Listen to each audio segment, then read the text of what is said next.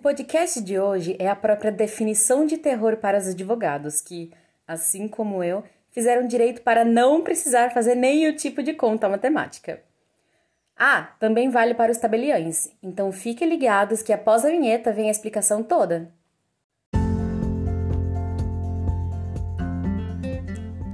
Olá, meu nome é Luísa Guedes e esse é o Ponto Tributário Cast, o podcast voltado para dicas e notícias do direito tributário. A primeira coisa que precisamos lembrar é que o valor do ITCMD São Paulo é sempre 4% quando o bem não for isento do mesmo, ok?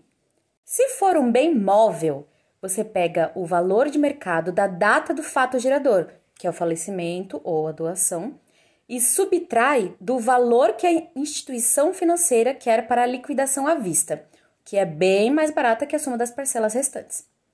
Por exemplo, para veículos, você pode usar a tabela FIP, do valor do veículo da data do fato gerador, e descontar o valor que a instituição financeira quer para a liquidação à vista da dívida, sempre à vista. Porém, se houver seguro prestamista, não é possível fazer essa subtração então, o valor é sempre o valor de mercado integral, ok? A regra para imóvel é semelhante, com um único detalhe. A lei exige o seguro prestamista, então, no caso de falecimento, será sempre o valor integral do imóvel.